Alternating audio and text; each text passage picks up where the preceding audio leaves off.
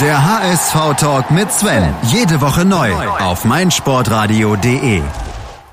Hallo moin und herzlich willkommen zum HSV Talk auf meinsportradio.de. Mein Name ist Sven Schulze, Sven GZ bei Twitter und auch in dieser Woche habe ich mir zwei Gäste eingeladen. Ein alter Bekannter ist dabei, der Henning Knob. Ihr kennt ihn bei Twitter als hknob86. Moin Henning, schön, dass du mal wieder da bist. Moin Sven, ja, freut mich für die Einladung.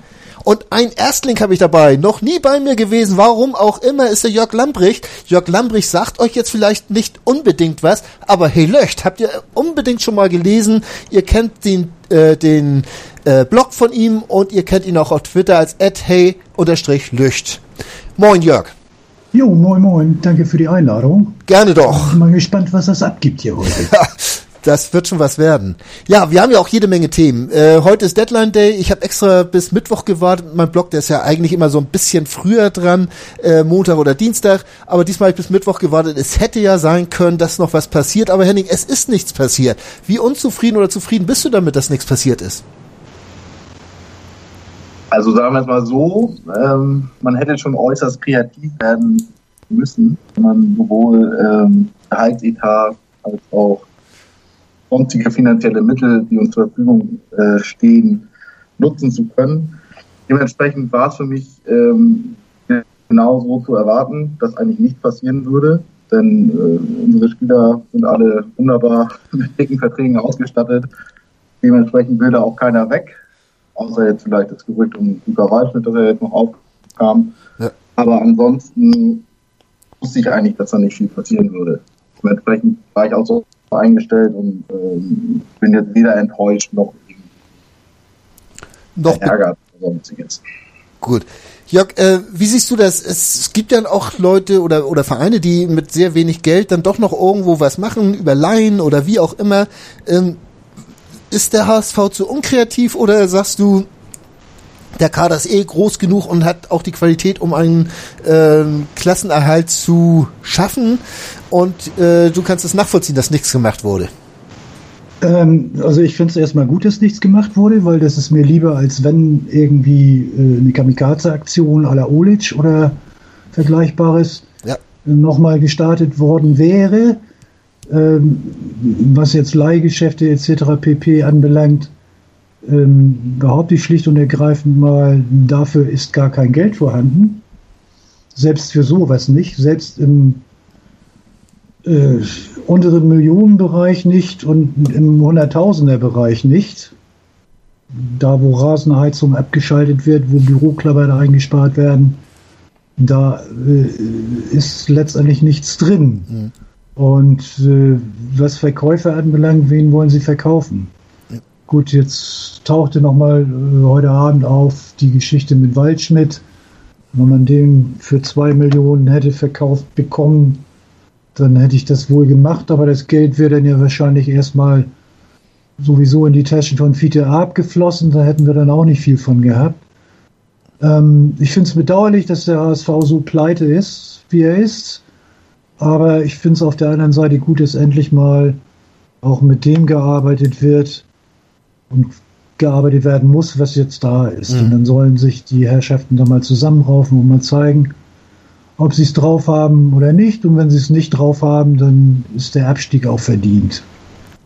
Gut, vom Abstieg wollen wir jetzt noch nicht reden, obwohl dann natürlich äh, wie das große Damoklesschwert schon seit Jahren über dem Kopf des nee, HSV. Ich bin, ich bin da realistisch. Wir stehen auf Platz 17 und äh, Moller hat es ja nun auch wirklich gesagt, wir haben es momentan nicht in der eigenen Hand. Mhm. Aber bis dahin fließt ja noch ein bisschen Wasser die Elbe runter, ne? Also, ja, ich habe ja nicht. Ein bisschen entspannt bleiben. Ich bin ja ganz entspannt. also in eigener Hand hat der HSV das natürlich schon. Wenn die letzten 15 Spiele gewonnen werden, dann sind das noch 45 Punkte zu den 15, die man hat, sind 60. Ja, also können wir noch vom oh, ne? Siehst du wohl. Das Wort hast du mir jetzt aus dem Mund genommen. Das ist auch ganz gut so. Dann kann ich wenigstens sagen, dass ich sowas nie sagen würde. Ähm, aber ich weiß natürlich, worauf du hinaus willst und dass dieses Abstiegsszenario da ist, ist ja auch eine ganz klare Sache. Aber ähm, wenn wir jetzt nochmal unseren, unseren Kader be betrachten, ich hatte in der letzten Woche hatte ich zwei internationale Gäste, sage ich einfach mal, da war Michel Dinsey und auch der Frank Lucian vom Kicker mhm. da und die haben einfach gesagt, der Kader des HSV ist nicht erstligatauglich. Ähm, Sie, gehst du da mit, Henning? Ist der Kader nicht erstligatauglich? Also wenn man knallhart runterbricht, dann ist er in der Zusammenstellung auf jeden Fall nicht erstligatauglich. Es gibt aber durchaus Qualität in jedem Mannschaftsteil, der aber nicht zusammen funktioniert. Äh, liegt das dann mehr im Kader, äh, wenn ich mal nachfragen darf, oder, oder ist das dann wieder äh, Trainersache? Naja, wenn man sich den Gisdol im Sommer angehört hat, da hat er ja schon moniert, dass er gerne noch weitere Spieler gehabt hätte. Aber das Geld anderweitig ja nun schon verplant wurde. Mhm. Ich würde dann eher schon eine Pfeilspitze aufs Management richten. Gut, ähm, das ist das eine. Also äh, Fallspitze aufs Management. Äh, das Management wechselt bei uns ja fast so häufig wie die Gegner in der Bundesliga. Ähm, Jörg, wo siehst du die Hauptkritik an dieser, ja, an der Problematik der äh, Qualität des Kaders? Einfach zu viele Köche, die da rumgewurstelt haben und äh, Wünsche geäußert haben und Wünsche auch erfüllt bekommen haben. Ja. Auf der einen Seite, auf der anderen Seite sehe ich ein ganz, ganz großes Problem in der Kombination Kühne-Struth, die aus meiner Sicht auch dafür gesorgt haben, dass äh, in dem Kader etliche Leute sich befinden, die da nichts zu suchen haben. Ich erinnere da an Sven Schiplock als Dreingabe äh, von, von, von Gregel damals. Äh, auch Verpflichtungen wie, wie Ferrati, der jetzt aus Aue zur zweiten zurückgekommen ist. Äh, all solche Geschichten tragen dazu bei, äh, eine Gehaltsverdoppelung für Wood, äh, die auf der anderen Seite Gelder bindet, die man jetzt für Laien oder Verstärkungen hätte gebrauchen können. Alles auf Wunsch von Herrn Kühne. Ähm, das ist sicherlich ein Problem und dann greife ich jetzt einfach mal vor. Mir fällt es da auch in dieser Gemengelage sehr, sehr schwer, wenn ich einigermaßen fair bleiben möchte, Jens Todd zu bewerten. Für mich ist er vom ersten bis zum letzten Tag einfach eine lame duck. Der kann ja machen, was er will, der kann ja eigentlich nichts hinkriegen.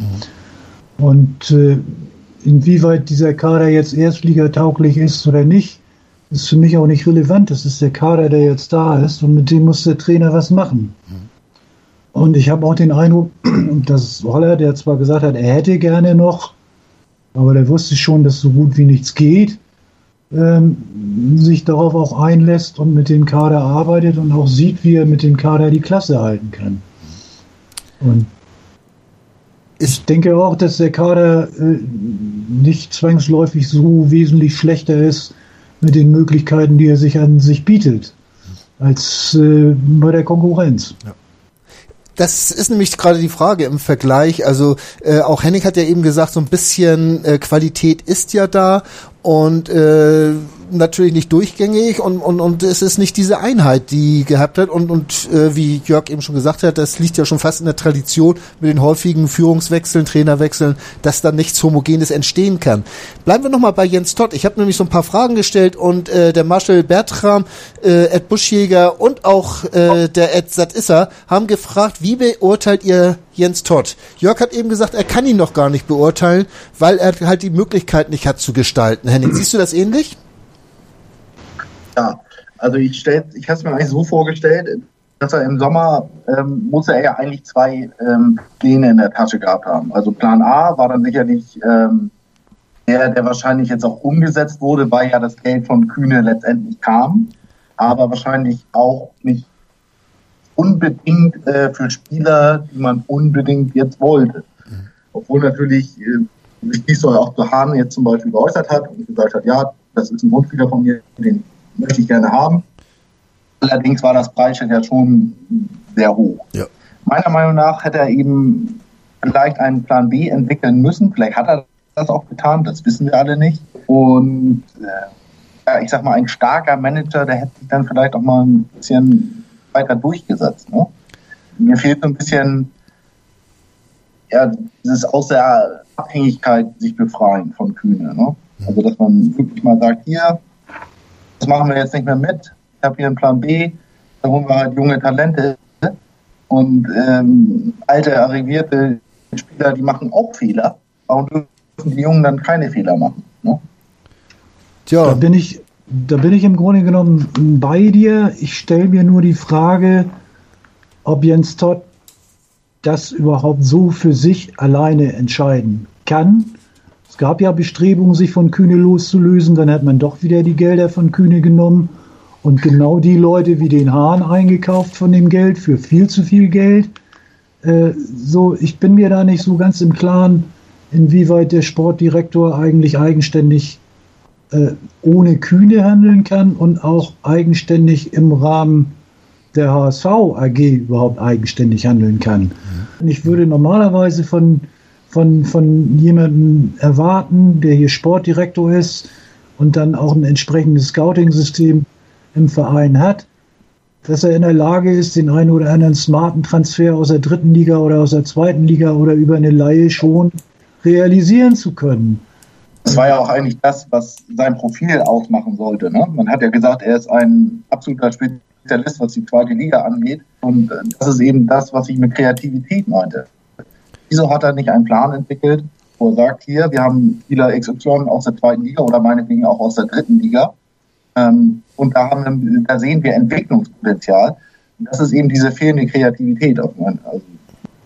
Also, ja, das sehe ich, sehe ich durchaus auch so. Äh, wobei auch da dann der Fairness halber nochmal die, die, die Frage gestellt werden muss, wissen wir über, über jeden Spieler, der dort auf dem Zettel steht, wissen wir über jede Kontaktaufnahme, ähm, weiß die Sportbild da immer sofort Bescheid oder die Mopo oder die Bildzeitung und rücken die das auch immer raus? Ist es, ist es tatsächlich so, dass äh, im Grunde genommen, bevor es richtig spruchreif wird, in Hamburg das äh, nach wie vor erstmal in der Presse auftaucht, weil wenn man davon ausgeht, dann ist das alles überhaupt nicht kreativ. Äh, aber also ich, ich, ich weigere mich letztendlich daran zu glauben, dass das tatsächlich so sein sollte. Weil ich, ich kann mir beim besten Willen nicht vorstellen, dass man so dann so unterirdisch arbeiten kann. Also belegen werden wir es eh nicht können, wie, wie Jörg eben schon gesagt hat. Also insofern, lass uns mal dieses Thema äh, erstmal beenden und das Thema neue Spieler können wir ja eh beenden, weil keine da sind. Dafür haben wir aber einen neuen Trainer und über den möchte ich gerne nach einem kurzen Break mit euch reden. Äh, vor dem Break möchte ich aber noch mal ganz kurz auf äh, das Bundesliga-Special hier auf mein Sportradio.de hinweisen. Da bin ich unter anderem auch mal wieder zu Gast und da gibt's die Vorschau vor jedem Spieltag zu jedem Spiel und da gibt's auch noch was zu gewinnen und zwar das aktuelle Heft von Elf Freunde oder No Sports und das ist doch auch schon mal was. Wir sind gleich wieder da mit dem Thema Hollerbach. Winter Games, der Olympia-Podcast auf meinsportradio.de.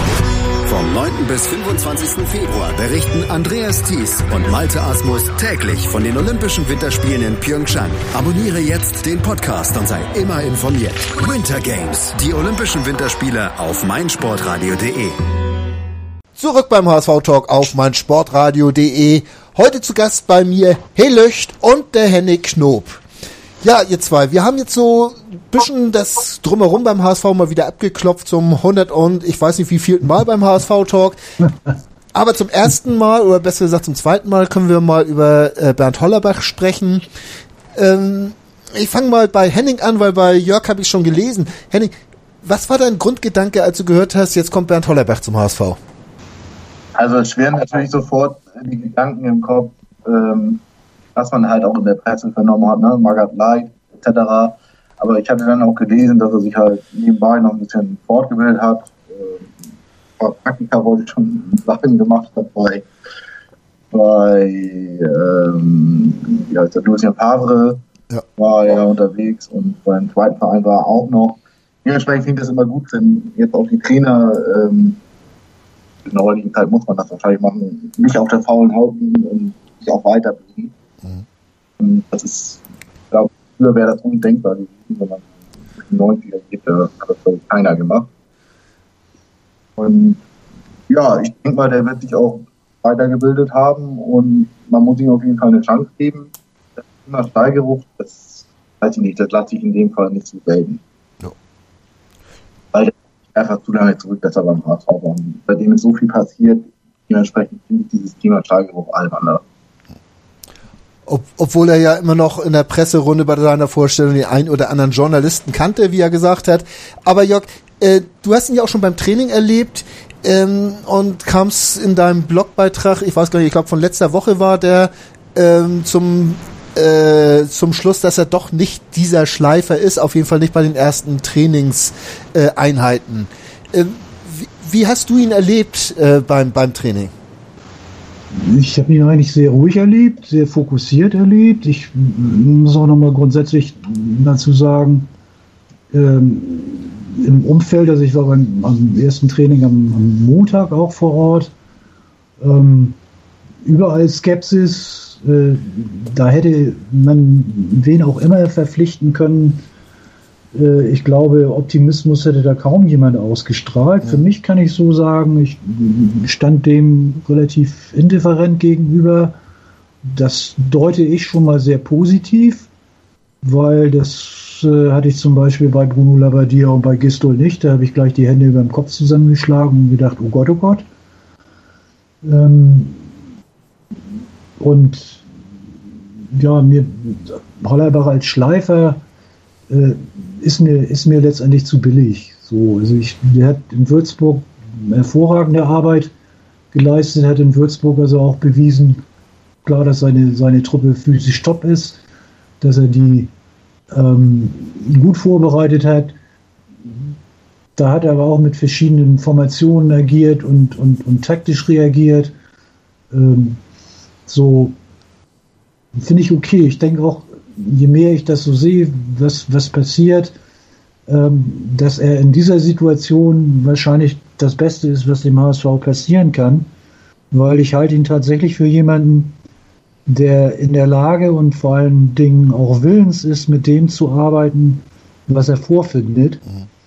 und nicht rumlamentiert und äh, hinterrücks irgendwelche E-Mails schickt, er braucht Verstärkung oder sonst etwas und äh, das passt für, passt für mich schon. So und ähm, auch wenn er sagt, er lässt Dienstag arbeiten, dann ist es in Ordnung, ein gemeinsames Frühstück, äh, was dann von der Presse zu einer Kasernierung gemacht wurde, haben, haben andere Trainer vor ihm auch gemacht. Ja. Meine, Hüb Stevens hatte das eingeführt, äh, alle sind sie gekommen, ähm, Bruno hat das gemacht, selbst Gistol ist in diese Richtung gegangen da werden doch einfach von der Presse nur Stereotype bedient. Das ist mir zu billig.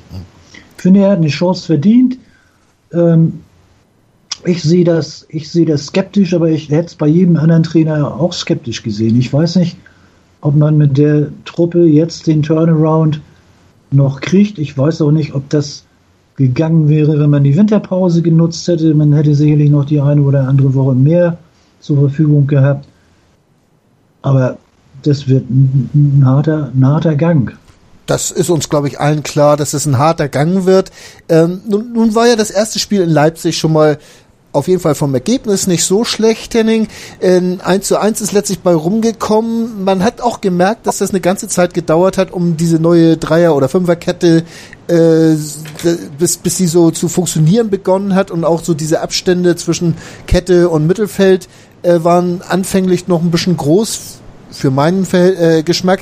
Aber dann ging's äh, so Mitte mit dem mit dem 1 zu 1 ging's dann auch alles ein bisschen leichter von den Füßen. Ähm, was hast du da ausgemacht oder hast du schon eine größere Änderung ausgemacht zu den Gistol-Spielen? Oder ist das einfach nur der neue Besen, der ein bisschen gekehrt hat? Ich finde, das wird man erst richtig im Hannover-Spiel jetzt sehen können.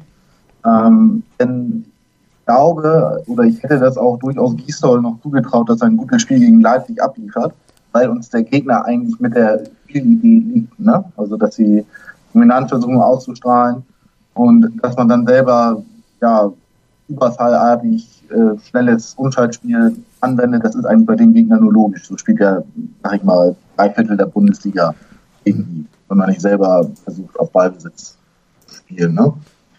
Und was man jetzt halt gesehen hat, ist, dass die Laufleistung natürlich sehr hoch war, dass der Kniff mit Kostet wunderbar funktioniert hat als ähm, schneller Umschaltspieler, der auch wieder deutlich motivierter wirkt, der auch hier und da mal eine kleine Finte rausgeholt hat. Ja, erstmal war ich erstaunt, das muss ich auch nochmal sagen, wie wir alle, denke ich mal, äh, als wir die Aufstellung bei Sky gesehen haben, ne, mit Sakai hinten rechts, wo jeder dachte, ah klar, die und Jung in die Dreierreihe hinten setzen. Und dann hat er sich ja doch aber für Sakai hinten entschieden. Ja. Fand, fand ich sehr interessant. Ähm, ist ja auch soweit gut gegangen. Ich weiß nicht, ob das eine Dauerlösung sein kann, aber in dem Spiel hat der Kniff funktioniert. Dann hat er halt Wallacey wiedergebracht. Was ja zu erwarten war nach der Trainingswoche und dem langen Gespräch. Der war jetzt durchwachsen, würde ich sagen. Hatte Höhen und Tiefen drin. Ähm, und ansonsten, ja, die, das Selbstvertrauen kam halt durch das Erfolgserlebnis wieder. Ne? Das kannst du auch als Trainer nicht enden. Das kannst du dir nur im Spiel holen. Und das hat man dann auch gesehen. Ich glaube, wenn wir da nach 20 Minuten 2 hinten gelegen hätten, dann wäre der Ofen ausgeblieben. Ist das vielleicht der große Unterschied, ähm, Jörg, dass das wieder so ein bisschen Matchglück eingezogen ist beim HSV? Oder äh, siehst du da schon ein bisschen Handschrift vom Trainer auch mit seiner Dreierkette? Das hat ja eigentlich relativ gut funktioniert. Ja, ich würde sogar sagen, das hat vor dem 1-1 schon funktioniert. Das hat so ab der 20. Minute ja. ganz ordentlich funktioniert. Wobei man natürlich sagen muss, dass der HSV zur 20. hätte schon mausetot sein können. Da haben wir dann schon ein Schwein gehabt. Ja. Aber ab der 20. Minute gefiel mir das äh, durchaus, auch wie die, wie die Abstände zueinander waren. Äh, ich fand Leipzig insgesamt enttäuschend. Leipzig hat eigentlich über die gesamte Spieldauer das so gut wie nicht verstanden, den HSV wirklich ernsthaft unter Druck zu setzen. Die sind nur gefährlich geworden äh, durch Eigenfehler beim HSV. Davon gab es in der Anfangsphase eine ganze Reihe. Anschließend haben sie nach dem 1-0, nach der, nach der Großchance zum, zum 2-0, haben sie relativ stabil gestanden. Ähm, die Handschrift von Holler lässt sich für mich mit der Doppelspitze äh, Wut Kostic am, am ehesten erkennen. Ja. Und den Schachzug, den fand ich richtig gut. Also für mich hat Kostic eigentlich sein bestes Spiel gemacht beim HSV bisher. Äh, wie seht ihr momentan äh, Wood als als Stürmer? Ist, ist er, er wirkt ja irgendwo nicht nicht fit, nicht spritzig. Auch äh, diese eine Chance, die er hatte, da die dann geblockt worden ist vom vom Bruma, glaube ich, war es. Ähm, Henning, irgendwo fehlt mir da die dieses so, so ein bisschen Esprit oder oder ein bisschen Spritzigkeit. Äh, ist er irgendwo ja momentan total neben der Spur oder wie siehst du es? Also mir fehlt derzeit bei Bobby Wood alles. Also wirklich alles. Mhm. Da ist keine Körperspannung zu erkennen, die Körperhaltung ist nichts. Ähm, dann, was ihn letzte Saison ausgezeichnet hat, ist also sein Körper, der ein bisschen bulliger ist, auch wirklich immer eingesetzt hat und sich auch gegen stärkere Gegenspieler oder größer und breiter gebaut, also Gegenspieler wunderbar durchsetzen konnte. Das fehlt mir komplett. Es ist kein Antritt vorhanden und auch beim Passspiel war schon deutlich besser. Ja. Hier fehlt da wirklich gerade alles bei ihm. Und ähm, es ist auch keine Lösung, ihn jetzt dauerhaft auszuführen. Vielleicht die letzte Stunde oder so. Aber Stammplatz hat er Jetzt den letzten Satz, den konnten wir nicht ganz verstehen. Da bist du so ein bisschen weggerutscht. Also ich auf jeden Fall nicht. Ich weiß nicht, ob Jörg das besser geht. Nee, ich habe auch nichts verstanden. Hast auch nichts verstanden. Dann haben wir wenigstens was gemeint. Ähm, außer den HSV natürlich. Aber ähm, wird, äh, dass ihm so ziemlich alles fehlt, das ist natürlich angekommen. Und ähm, du hast ihn ja ein paar Mal im Training gesehen, Jörg. Ähm, wirkt das da auch so? Äh, da, ist er da auch so unsichtbar oder, oder hat er da ein paar Szenen? Ach, also.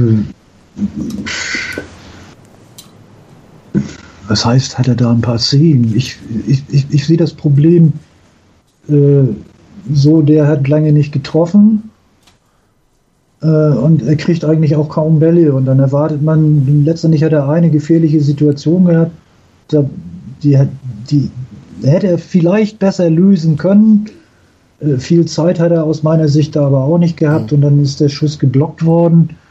Äh, es ist schwierig, wenn ich mir angucke, für ihn kam dann Fiete ab für eine Viertelstunde äh, und Fiete habe ich mir mal genauer angeguckt. Der hatte, glaube ich, drei Ballkontakte in der Viertelstunde und das waren alles von ihm initiierte Defensivaktion. Das heißt, er ist dazwischen gegangen und, und, und hat gestört und zerstört. Das waren seine Ballkontakte. Der hat nicht einen einzigen Pass da vorne in die Spitze bekommen. Äh, wie, willst du, wie willst du so Tore schießen? Aber also, wenn ich da mal reingrätschen darf, bei Wood, was mir da so gefehlt hat, da waren zwei Umschaltstationen oder Aktionen, wo er die Chance hätte, mit Tempo irgendwo wo nach vorne durchzugehen und hat er beide abgebrochen. Äh, da sage ich immer so, als ob der auch vom, vom Kopf nicht, also nicht die Traute hat, da jetzt durchzuziehen. Ich weiß nicht, wie es euch gegangen ist bei den Situationen. Ja, das mit der, das mit der Traute ist ja, also denke ich, einfach das Grundproblem, was die Mannschaft in, in allen Mannschaftsteilen hat. Äh, es gibt kaum Traute, es gibt auch äh, kaum Traute, Fehler zu machen. Und wenn Fehler gemacht werden, ist es ja so egal wo. Wenn da vorne der Wut einen Fehler macht, dann bimmelt das hinten. Äh, so ist es ja, so ist es ja bisher gewesen. Und äh, da, da, da ist letztendlich aus meiner Sicht die ganze Truppe gefordert, weil wenn vorne, äh, äh sagen wir im, im, im, letzten Drittel ein Ballverlust ist, dann habe ich ja noch genügend Spieler, die ich in den Ball bringen kann. Dann muss einer den Fehler des anderen einfach mal ausmerzen. Und, und da gab es ja unter Gistol zum Schluss dann schon immer die gegenseitigen Schuldzuweisungen, dass die, die Abwehr den Angriff äh, für das Versagen verantwortlich gemacht hat und umgekehrt. Also ist natürlich kompliziert momentan in diesen Situationen, aber Henning, ähm, müssen da nicht irgendwelche Spieler auch mal da sein, die dann auch mal das Heft in die Hand nehmen? Äh, ein Hand wäre jemand, der hat nun gleich den Fehler gemacht, der zum 0 zu 1 führte. Ähm, siehst du da irgendwelche Charakterköpfe, die das machen könnten? das ist ganz schwer. Also ich sehe da so direkt, gerade so in dem äh, Bereich des Spielfeldes eigentlich niemanden.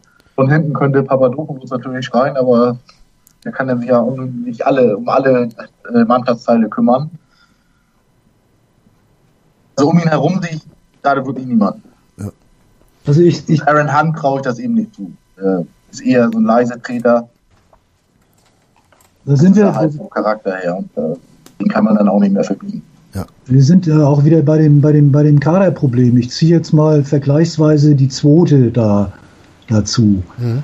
Die haben, die haben einen Stamm von etablierten äh, äh, Kräften, äh, ob das jetzt Mo Guaida ist, ob das der Törles Knöll da vorne drin ist, dann ist Matti Steinmann noch da, dann haben sie Sebastian Haut noch da und dann haben sie von mir aus, wenn Tom Mickel spielt, noch einen Tom Mickel. Die haben eine Achse von erfahrenen, gestandenen Leuten, die die, die auch Führung übernehmen, auch dann, wenn sie nochmal Fehler machen.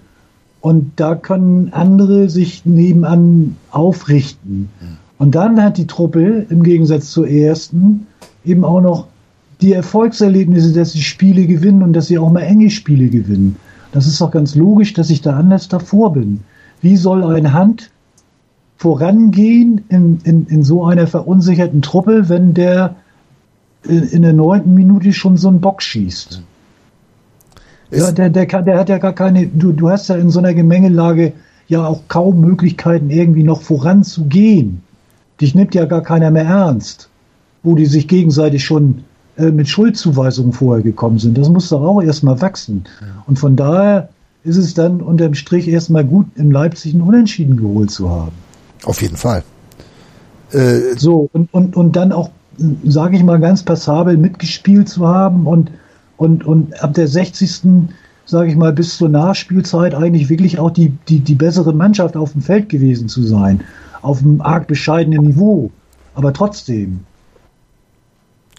Also äh, am Willen und, und der Kraft äh, hat es mal wieder nicht geschadet. Bloß letztlich das Selbstbewusstsein und der, der Kopf fehlt. Und das kann man, ihr sagt es richtig, eigentlich nur durch Siege sich holen. Ähm, wir werden gleich noch ein bisschen über das Spiel reden. Ich möchte noch mal ein kurzes Break machen und möchte euch noch mal auf die Olympiasendung von meinsportradio.de reinlegen, die Winter Games heißt und da werden wir als Podcast festlegen, was bei Olympia passiert oder darüber berichten und das wird eine ganz spannende Geschichte. Äh, wir werden gleich noch ein bisschen über Spiel reden und über die Leute, die jetzt auch neu in die Mannschaft gekommen sind. Das meinsportradio.de Bundesliga-Tippspiel. Tippe die Spiele der Fußball-Bundesliga und gewinne. Nach Saisonende winkt ein Jahresabo von Elf Freunde oder No Sports. Und jeden Spieltag hast du die Chance auf das aktuelle Heft von Elf Freunde und No Sports plus ein Überraschungsgoodie. Das Bundesliga-Tippspiel auf meinsportradio.de. Mach jetzt mit. Alle Infos und Teilnahmebedingungen findest du auf meinsportradio.de slash Tippspiel. Hallo zurück beim HSV-Talk auf meinsportradio.de. Hey Lücht ist bei mir. Das ist der Jörg Lambrecht. Ihr kennt alle seinen Blog und auf Twitter hey-lücht folgt ihr ihm sowieso. Und Henning Knob kennt jeder, der schon länger den HSV-Talk hört, weil er schon häufiger bei mir war. At hknob86, sein Twitter-Händel. Mein Name ist Sven Schulze, at SvenGZ bei Twitter. Das solltet ihr allmählich wissen. Wir haben eben über das Leipzig-Spiel gesprochen und sind da nicht so ganz fertig geworden. Ähm, es gab ja auch positive äh, Personalien. Äh, Jörg äh, van Drongelen, Rick van Drongelen, für die ganze Zeit, die er jetzt nicht gespielt hat, auch verletzungsbedingt, hat der Bengel mir unheimlich gut gefallen auf seiner linken äh, Position in der Dreierkette. Ging es dir ähnlich? Ja, darf wiederkommen. Punkt. Ja, das langt eigentlich jo. auch, das war schon fast Gesabbel für einen Norddeutschen. Ja, mal muss ich ja auch die Dinge auf den Punkt bringen. ja, aber hast du wunderbar hingekriegt. Nein, aber äh, wirklich, also das, das Auftreten, Körperspannung und so weiter, das hat mir schon sehr gut gefallen. Ja, wie gesagt, darf echt gerne wiederkommen. Gut, kein Grund zum, zum äh, euphorisch werden, aber darf nee, wiederkommen. Den, den ist Grund schon gibt's ja im Moment sowieso nicht. Also ich habe jetzt nicht, für mich ist er da nicht der absolute Überflieger äh, gewesen. Er hat solide, solide gespielt. Ich würde ihn gerne wieder sehen. Ja. Und ich würde ihn auch äh, lieber sehen als Mavrei. Ja, so. Genau. Man hat auch so richtig das Gefühl gehabt, dass er da reinpasst. Dass seine Position ist das. Er hat ja schon bei uns linker Außenverteidiger gespielt und Innenverteidigung. Und das, was er jetzt war in der Dreierkette, war ja irgendwo dazwischen. Und das hat sehr gut hingehauen. Bin ich auch der Meinung. Henning, und wenn du uns jetzt nicht ganz laut widersprechen willst. Nee, absolut. Will er nicht? Habe ich dir auch gerade gesehen, dass sein, dass sein Selbstbewusstsein von Minute Minute größer wurde. Daher hat er sich auch mal so einen Flügelwechsel getraut und ja, ähm, das ist eben was, was ich vorhin schon sagte. Ähm, warum ähm, spreche ich den Jungen das ab, also den jungen Spielern das ab, dass sie ähm, in dieser Situation nicht zum Einsatz kommen können, wenn die, wenn die ähm, erfahrenen Spieler, so wie Maffrey, auch Fehler machen. Ja. Also ob jetzt der junge Spieler den Fehler macht oder der alte, ist ja komplett egal. Nur bei dem Jungen habe ich immer noch den Vorteil, dass er sich weiterentwickeln kann. Und das wird man bei einem Machbreit zum Beispiel nicht mehr sehen. Ja, bin ich vollkommen bei dir.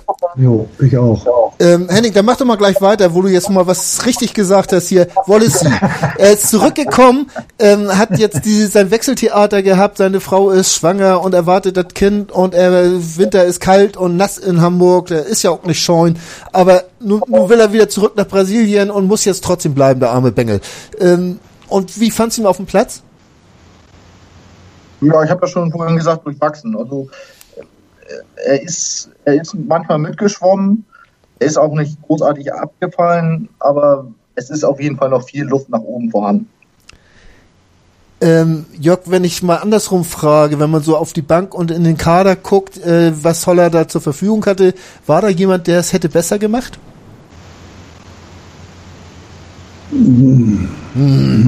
Ja, ich überlege gerade. Ich bin, ich bin prinzipiell bin ich ein ein, ein, ein, ein Freund von Janicic. Habe ich mir fast gedacht. ähm, den hätte ich gerne äh, viel häufiger gesehen ja. und zwar nicht äh, auf der Doppelsechs, sondern mehr im offensiven Mittelfeld. Da hätte ich auch einen, einen Finn Porat damals schon äh, gerne gesehen für Hand, dass man den jungen Leuten die Möglichkeit einräumt. Also Janicic kommt ursprünglich aus dem offensiven ja. Mittelfeld ähm, die, den, ja, die hätte ich schon, schon ganz gerne gesehen, aber der, der gute Vasi hat ja jetzt erstmal einen Ernährungsberater zur Seite gestellt gekriegt, damit er seine Funde in den Griff kriegt. Vielleicht wird das ja dann auch im Laufe der Zeit was. Und Wallace kann, Fuß, Wallace kann Fußball spielen. Ich sehe seine Stärken auch, auch da eher im, im offensiven Bereich und im Spielaufbau. Und da muss man ihn dann letztendlich einfach aufstellen, weil er nach vorne mehr bringt als, denke ich, alle anderen, die da im Moment äh, zur, zur Debatte stehen, ein Jung oder auch ein Ektal. Mhm. Äh, und, und aus meiner Sicht hapert es letztendlich im Spielaufbau und im Spiel nach vorne. In erster Linie, wenn da keine, keine verwertbaren Bälle nach vorne kommen, dann werden die, wer auch immer da steht, ob das Wood ist, ob das Arp ist, ob das Waldschmidt ist, die werden auch nicht netzen können. So, sicherlich ist da noch Luft nach oben. Äh, ich fand es aber schon erstaunlich für das ganze Theater, den Hickhack, den es da gab, für jemanden, der eigentlich schon weg war, hat er für mich eine ordentliche Partie geliefert. Und auch da würde ich sagen, der soll wiederkommen, will das auch nochmal begründen. Äh, Holler hat zwar gesagt, auch in dieser Woche kann sich jeder noch in die Mannschaft spielen. Ähm, ich hielte es für angebracht, äh, sich jetzt tatsächlich einzuspielen und eine Stammformation zu haben, die nur punktuell dann nochmal ergänzt wird, äh, wenn jemand verletzt ausfällt oder nicht. Ähm, ich denke mal, dass, oder habe gehört, dass, dass der Gideon Jung sich heute so ein bisschen verletzt haben soll. Ähm, ich weiß nicht, ob er wieder fit wird bis Sonntag, aber Henning, er hat ja nun die tolle Vorgabe zum 1 zu 1 gemacht. Äh, wie siehst du ihn? Äh, Gideon Jung. Ich hatte ihn teilweise in den letzten Spielen als so ein bisschen überfordert in der in der Position des Spielmachers von hinten raus gesehen. Äh, wie geht's dir bei ihm? Ja, sehe ich ähnlich.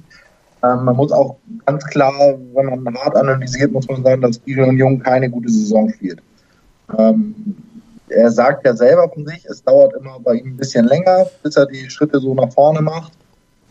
Und das muss man ihm sicherlich auch zugestehen. Aber Konstanz ist natürlich schon mal sehr wichtig, gerade in der Situation, in der wir stecken. Ähm, das in Leipzig war jetzt auf jeden Fall ein klarer Schritt nach vorne. Mhm. Ähm, weil er darf, glaube ich, nicht die erste Anspielstation sein. Mhm. Also den Ball aus der, äh, von, von der Abwehr aufnimmt und dann nach vorne trägt. Das ist, das ist nicht sein Spiel. Er ist eher einer, der Ballgewinn ähm, den Pass dann wunderbar spielen kann, aber nicht der Spieler ist, der den Aufbau zu verantworten hat umso mehr hat es mich gewundert, wie gesagt, dass er im Mittelfeld aufgestellt war und nicht in der Dreierkette. Äh, aber das hatten wir anfänglich ja schon mal angesprochen. Und ob Sakai so viel besser gemacht hat, Jörg, das wissen wir ja auch nicht, ne? Äh, nee, das wissen wir nicht, aber ich fand die Besetzung durchaus nachvollziehbar, mit, mit, mit Wallace und Jung da zu spielen. Ja. Ähm, Jung so als, als Jung, ja, Jung ist durchaus, ja, Jung ist durchaus ein Abräumer. Ja. Und Jung hat keine schlechte Passquote. Also ich bin jetzt nicht, jetzt sage jetzt nicht, der Junge ist jetzt top. Aber ich, also ich habe damals nicht verstanden, wie, wie ausgerechnet Jung aus der damaligen, nennen Sie mal Zinnbauer zweiten, das als einziger geschafft hat, sich bei den Profis zu etablieren. Der hat unendlich viele Chancen gekriegt, wie, wie, wie vor ihm und nach ihm wohl kein zweiter. Äh, der hat jetzt auch mittlerweile über 50 Bundesligaspiele ähm, unter, ich glaube, drei oder vier verschiedenen Trainern inzwischen. Also ganz so schlecht wie, wie ich ihn dann manchmal sehe und wie einige andere ihn sehen, scheint er dann doch nicht zu sein. Aber in dieser Kombination mit, mit, mit Wallace, mit jemandem, der im Grunde genommen die Stärken im Spiel nach vorne hat und Jung mit den, mit den, mit den eigentlichen Stärken im Spiel äh, nach hinten. Die 6 ist seine ursprüngliche Position, die hat er auch in Oberhausen gemacht gehabt. Äh, erst unter Zinnbauer ist er ja zum, hier bei der zweiten zum Innenverteidiger ja. äh, umgeschult worden, sozusagen. Ähm, das das äh, finde ich, das passt schon. Und er hat eine, eine, eine ziemlich gute Passquote, wenn es jetzt nicht darum geht, den Ball direkt nach vorne zu bringen. Aber wenn er da Abfangjäger ist und bringt den Ball, sagen wir mal jetzt zu, zu, zu Wallace oder zum Achter, dann hat der Moore da seine Schuldigkeit getan ja. und dann ist das völlig in Ordnung. Gut. Er darf, einfach, er darf einfach nur das spielen, was er kann. Und das muss auch ein Trainer erkennen und ihn entsprechend einsetzen. Ja. Da ist für mich Holler gefordert. Oder der Trainer, jetzt ist es Holler. Ja. Wir werden mal sehen, wie sich das weiterentwickelt und äh, wie ihr, ich weiß gar nicht mehr, wer von euch beiden das war, äh, neulich schon gesagt oder vorhin schon gesagt hat, nach Hannover werden wir schlauer sein. Ähm, wir wollen hier mal hinter den fußballerischen Bereichen kleinen Strich ziehen, machen noch ein ganz kurzes Break und dann wollen wir uns dem Thema 18.02. mal widmen, weil dann ist die Mitgliederversammlung und dann kriegen wir eventuell einen neuen EV-Präsidenten. Wir werden das sehen. Vorher ist allerdings doch der vierte, zweite, der Super Bowl Sunday und da könnt ihr eine schöne Vorschau mit Roman Motzkus hören im Gespräch und äh, da lohnt sich das auch mal reinzuhören. Sei dein eigener Programmchef. Mit unserer neuen meinsportradio.de App wählst du jetzt zwischen allen Livestreams und Podcasts. Einfach, immer, überall. Hol dir unsere neue App für iOS und Android und bewerte sie jetzt bei Google Play und im App Store von iTunes. Ihr hört den HSV-Talk auf meinsportradio.de. Mein Name ist Sven Schulze und bei mir zu Gast sind heute der Henning Knob und der Jörg jetzt habe ich den Nachnamen vergessen. Oh, verdammte Kiste. Lambrich war das, sorry. Äh, Hillücht kennt ihr alle und äh, Henning ist Haarknob86 bei Twitter. Das nächste Thema soll die Mitgliederversammlung vom 18. sein. Und da steht ja eins über allem und das ist die Kandidatur von Bernd Hoffmann zum äh, Vorstand des EVs. Jörg, wie schätzt du das ein, was er davor hat?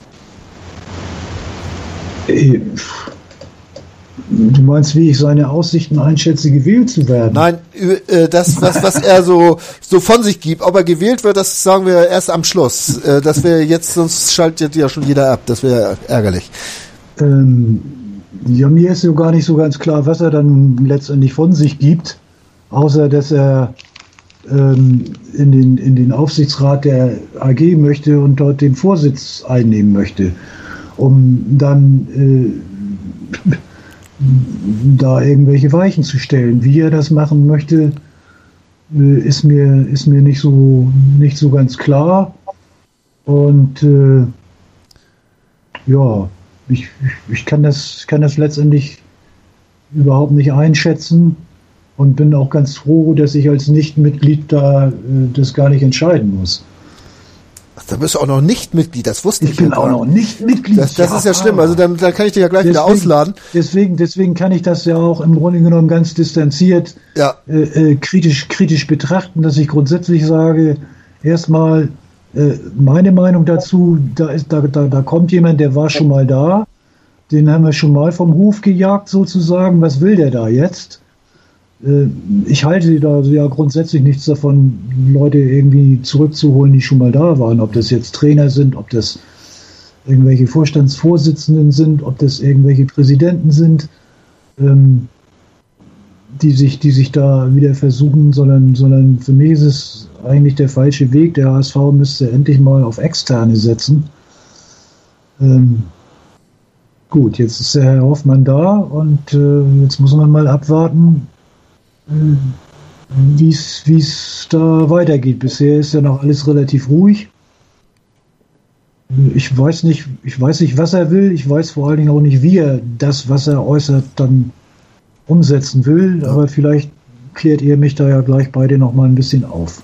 Das werden wir mal sehen, ob wir das hinbekommen. Weil erstmal möchte ich wissen, Henning, ähm, es scheint ja sein vordringliches Ziel zu sein, über den äh, Vorstand, äh, Vorsitz des EVs, über den Aufsichtsrat Einfluss auf die AG zu nehmen.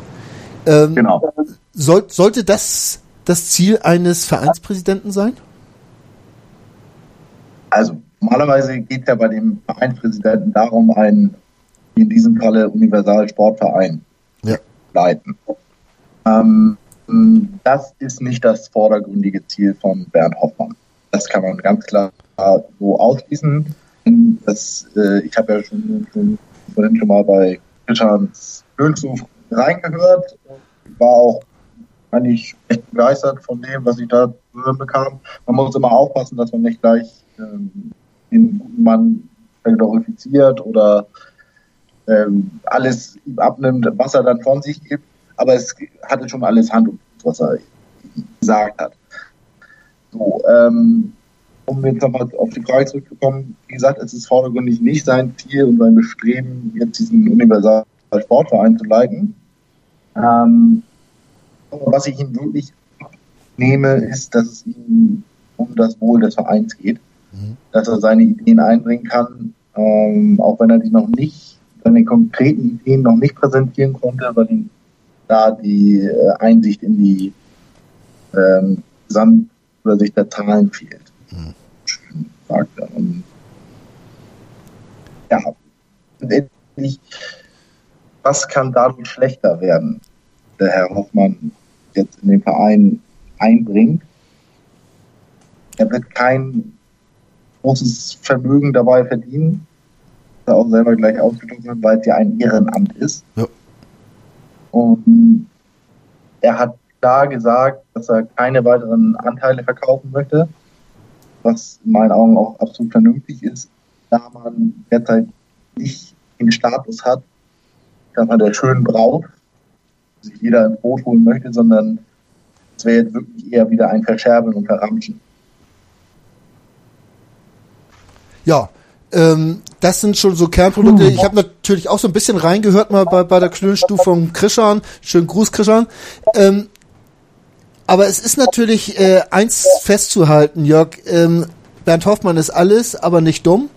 Er ist ein äh, Sportmanagement-Fachmann, äh, das kann man wohl sagen. Ähm, es hat eben der Henning gefragt, was könnte denn so viel schlechter werden, wenn das jetzt der Bernd Hoffmann macht? Die Frage möchte ich gerne mal an dich weitergeben. Äh, das kann ich dir nicht beurteilen, aber ich komme dann mal mit einer Gegenfrage. Ja. Äh, was hat denn der äh, Jens Meyer so schlecht gemacht, dass er den Job nicht weitermachen soll? Das ist ja gerade die große Frage. Es, es, ist ja, es ist ja so, so dass, dass ich habe das, ich habe das jetzt äh, seit gestern auch so ein bisschen mit einigen mal versucht auf, auf, auf Twitter zu diskutieren. Äh, das Einzige, was da an Kritikpunkt kam, der kam dann auch von mir selber, sind die 33,3, die da im Moment im Raum ja. schwirren von den Anteilen. Dass er nicht dafür gesorgt hat, was er hätte gekonnt, dass die 24,9 dann tatsächlich festgeschrieben werden. Also um das mal klarzustellen, nochmal für die Hörer, die es vielleicht nicht wissen, es gibt durch die Hintertür die Möglichkeit, äh, die 24,9% Aktien, die offiziell verkauft werden dürften, auf 33,3 aufzustocken, über eine äh, Kapitalerhöhung. Wie das dann genau läuft, müssen wir alle nicht wissen, aber die Möglichkeit besteht und die Tür wurde nicht geschlossen. Sorry, jetzt. Richtig. Ja. Und das bedeutet, eine Sperrminorität wäre möglich. Mhm. Und das würde bedeuten, dass der Verein als Mehrheitsanteilseigner auch nicht mehr äh, entscheiden kann, wie er das jetzt tut. Ja. So, das, das wäre der Kritikpunkt. Das ist eine Lücke, die Hoffmann äh, schließen will, wenn ich da richtig im Bilde mhm. bin. Habe ich auch so gehört. So, das ist jetzt äh, so die, die, die, die Frage, die sich mir stellt, wenn ich mir jetzt die finanzielle Situation angucke des HSV, ob das Sinn macht, diese Lücke überhaupt zu schließen. Wie will der HSV sich dann finanzieren? Die Anteile bis 24,9 sind so gut wie weg. Das ist ja auch ein Grund, warum sich ein Herr Kühne in dieser Transferperiode nicht mehr meldet, äh, weil er kriegt ja keine Gegenleistung mehr, wenn er jetzt noch Geld geben würde. Deswegen hält er sich ja jetzt auch fein bedeckt. Und der HSV verkauft es ja auch immer so, als wolle man nicht mehr an Herrn Kühne ran. Ich sehe es eher so, dass der Kühne im Moment gar kein Interesse hat, Geld zu geben, weil er nichts dafür kriegen könnte. Und äh, dass Herr Kühne ein Mäzen ist, das glaubt ja nun wirklich mittlerweile niemand mehr. Ich, ich finde es äh, nach wie vor noch äh, absolut nicht äh, nachvollziehbar, was der Kühne überhaupt ist. Ähm, er ist nicht der Mäzen, für den er sich selbst sieht. Er ist aber auch keine, kein Investor, der irgendwo aus seinem Kapital äh, Erträge ziehen will. Ja, Henning, was ist der Kühne eigentlich momentan? Gute Frage. Ich glaube, er ist wirklich ein Titelfan, wie er immer dargestellt wird. Allerdings äh, sieht er den HSV dann doch eher wie ein kleines Kind ein Spielzeug und möchte eben auch dann irgendwas bestimmen. Möchte nicht einfach bedingungslos sein Geld geben. Ja. Was ja A nachvollziehbar ist, aber man kann nicht derartige Verknüpfungen stellen ähm, oder Forderungen stellen, ähm, die sich dann konkret um Spieler handeln. Ja. Das geht eben nicht, weil damit glaube ich, äh, den handelnden Personen äh, sämtliche Macht. Ja gut, aber das ist, das ist ja, das ist ja, das ist ja passiert. Ich meine, genau. Das, das, das hat es ja gegeben und dann kann man, äh, äh, wenn man dann Herrn Kühne in Schutz nehmen will, äh, dann muss man wieder sagen, der Herr Beiersdorfer oder der Herr Bruchhagen, die haben ja die Chance gehabt, sie hätten es ja nicht machen müssen. Das Aber wenn wir jetzt wieder anfangen, über die zu reden, dann ist es ja nun mal so, dass der noch nie die großartigen Ideen hatte, was Spielerverpflichtungen angeht. Beziehungsweise er hatte ja nie ein, äh, das Scouting hat er mit Füßen getreten. Das hat ja, er gut. jedes Mal gemacht. Er hat nur Spieler auf äh, Tipp von Beratern verpflichtet. Nichts anderes. Richtig, aber da wollte ich, ich wollte eigentlich auch gar nicht drauf raus. Lass uns mal ruhig, genau, ruhig klar, wieder zu, zu Hoffmann zurückkommen. Ja. So, wenn, wenn, wenn, wenn er jetzt die 24 neuen festschreibt, dann würde ich von ihm gerne auch mal hören, woher soll der HSV denn zum Beispiel in der nächsten Saison die Gelder nehmen, um seinen Kader nicht nur zu verstärken, sondern zunächst mal zu ergänzen bei den ganzen Verträgen, die auslaufen. Ja. Aber genau das, sagt er, kann er jetzt noch nicht sagen, weil er die genauen Einblicke auf die Zahlen noch nicht hat. Ähm, ich möchte, ja, wo ich noch mal drauf zurückkommen wo, wo möchte, lieber Jörg. Wo will er Geld her? Wo will er Geld herholen? Wo will er Sponsoren herholen? Weil das der HSV null Geld hat und aus sich selbst heraus nichts mehr äh, generieren kann. Ja. Das weiß Herr Hoffmann auch so. Dazu braucht er sich die konkreten Ziffern ja, ja. gar nicht anzuschauen. Und trotzdem sagt er ja, dass er derjenige ist, der von Sportmanagement Ahnung hat, äh, die er wahrscheinlich auch hat. Aber er ist noch nicht konkret geworden. Das muss ja. man ganz klar sagen. Vielleicht wird das ja noch was bis zur MV, aber da können wir jetzt auch drüber rumphilosophieren, ob ja. er es kann oder nicht. Er müsste es irgendwann dann mal äh, preisgeben. Ja, das kriti ich kritisiere ganz einfach, dass man da, ja. dass er da noch nichts gesagt hat und von daher kann man ihn auch überhaupt nicht be bewerten. Ja.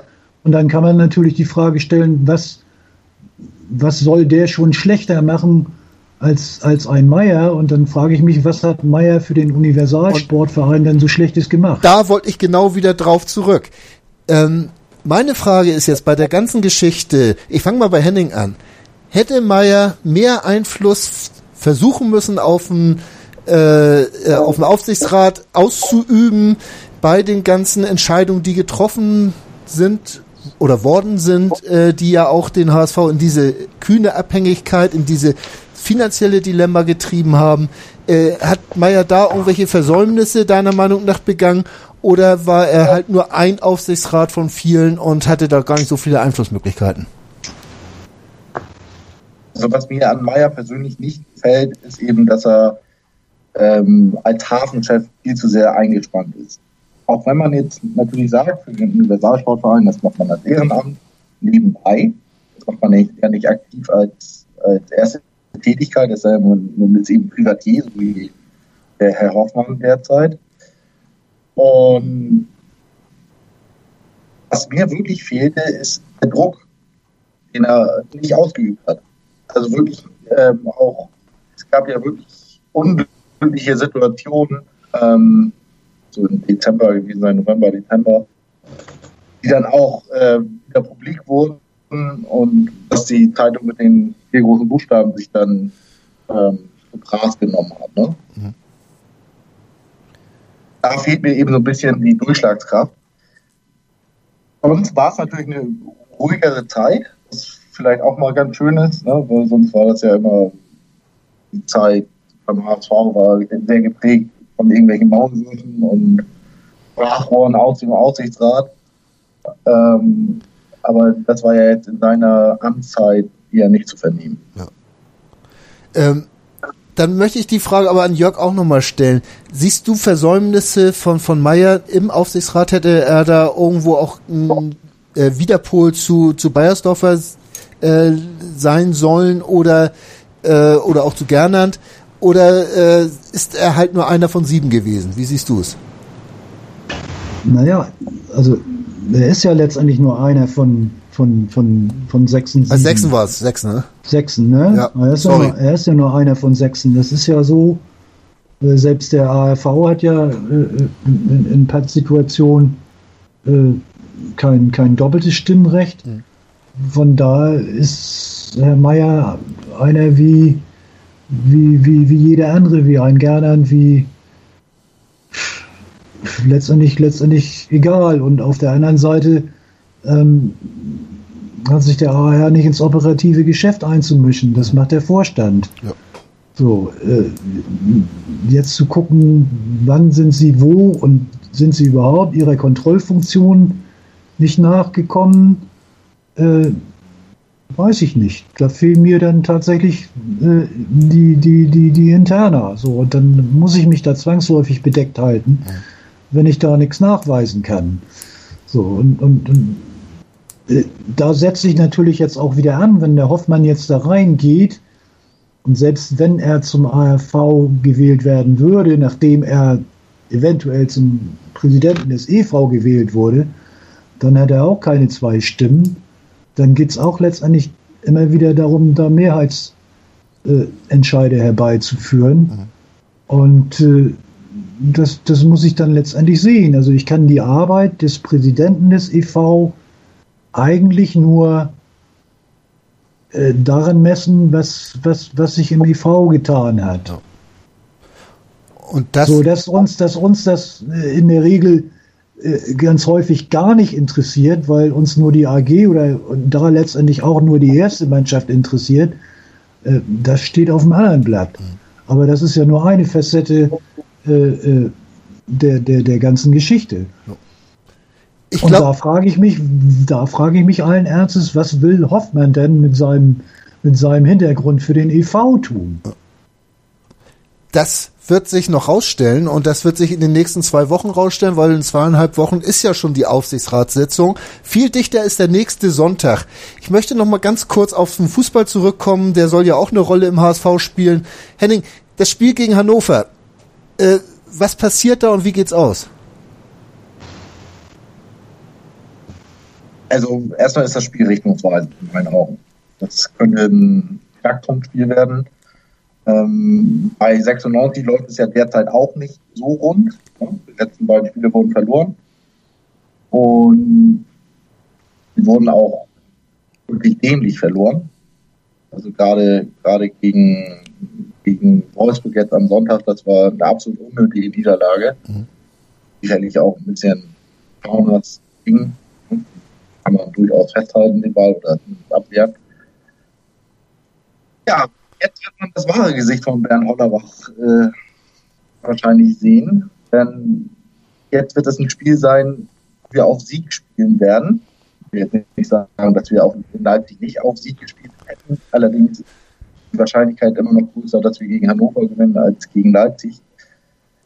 Ich hoffe auf einen knappen Heimerfolg. Ich hoffe, dass man vielleicht in der Anfangsphase gleich ein Tor erzielen kann, damit das Spiel ein bisschen an Leichtigkeit für uns gewinnt. Und bin dann vorsichtig optimistisch und sage sogar mit Ergebnis, dass wir 1 zu 0 gewinnen. 1 zu 0, Jörg, gehst du da mit oder sagst du, da siehst du noch nicht so die großen Chancen? Ähm, also ich sehe das eher so, dass das Spiel gegen Leipzig das einfachere Spiel war. Ja. Weil, wird ja auch immer gesagt, wir sind eine Heimmacht und hier müssen wir unsere Punkte holen. Ähm, der große HSV ist da wesentlich mehr unter Druck als der kleine HSV. Äh, rein punktetechnisch natürlich schon. Äh, so, und André Breitenreiter kann sich das hier in aller Seelenruhe anschauen. Und äh, ja, Bernd Hollerbach muss mit seinen Jungs sich irgendwie was einfallen lassen wie die Bälle nach vorne kommen und wie vor dem Tor Chancen kreiert werden und die vor allen Dingen effektiv genutzt werden. Und äh, da tue ich mich nach wie vor schwer, überhaupt äh, darauf zu hoffen, dass der HSV ein Tor schießt. Wir haben jetzt ein Tor geschossen gegen Leipzig. Wenn ich mir angucke, glaube die vier Spiele davor haben sie kein einziges geschossen. Mittlerweile sind sie bei 19 Spielen oder bei 20 Spielen. Ich glaube bei 11 Spielen, wo vorne die Null stand. Ich sehe nicht, dass sich da über Nacht oder nach zehn Tagen Hollerbach irgendwie Gravierendes getan hat. Wenn ich mir angucke, was letzte Woche beim Torabschlusstraining los war, Holla die Waldfee, da ging gefühlt jeder dritte Ball über den Zaun. Und die anderen von den anderen beiden äh, auch noch 80 Prozent neben das Tor. Die haben nicht mal, die haben nicht mal nach, nach, nach Kopfball oder Brustablage haben die nicht mal das Tor getroffen. Ohne Gegenspieler.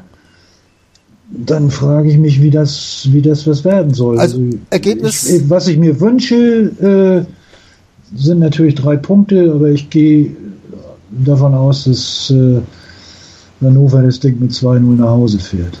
Gut, äh, kein schönes Schlusswort, aber immerhin eins. Ich möchte mich ganz herzlich heute bedanken äh, bei euch beiden, dass ihr da wart. Ähm, ich selbst drücke mich wie immer um einen Tipp, zumal ich auch nicht mal ins Stadion kann nächstes Wochenende, dann steht mein Tipp ja auch gar nicht zu. Heute bei mir waren Jörg Lambrich, Helöcht und Henning Knob. Äh, herzlichen Dank für eure Zeit und wir sprechen dann in den nächsten Wochen weiter über alles das, was mit Hoffmann und dem HSV passiert. Es wird spannend bleiben. Bis dahin. Tschüss und bis bald beim HSV Talk auf meinsportradio.de. Dankeschön. Moin. Moin. Hast das Spiel gesehen? Ja. War ganz gut, ne? Der HSV-Talk mit Sven. Ganz provokant gefragt, mit Adler werden wir abgeschieden? Analysen. Ich sehe das durchaus positiv. Hintergründe. Mit dieser Ausgliederung unterwirft sich die Fußball AG dem Aktienrecht. Und offene Worte. Das war einfach nicht schön. Ich will sowas nie wiedersehen. Der, der HSV-Talk. Jede Woche neu. Auch als Podcast erhältlich. Auf meinsportradio.de. Schatz, ich bin neu verliebt. Was? Da drüben. Das ist er. Aber das ist ein Auto. Ja, eben. Mit ihm habe ich alles richtig gemacht. Wunschauto einfach kaufen, verkaufen oder leasen. Bei Autoscout24. Alles richtig gemacht. Wie baut man eine harmonische Beziehung zu seinem Hund auf? Puh, gar nicht so leicht. Und deshalb frage ich nach, wie es anderen Hundeeltern gelingt, beziehungsweise wie die daran arbeiten. Bei Iswas Dog reden wir dann drüber. Alle 14 Tage neu mit mir, Malte Asmus und unserer Expertin für eine harmonische Mensch-Hund-Beziehung, Melanie Lippisch. Ist was, Doc? Mit Malte Asmus. Überall, wo es Podcasts gibt.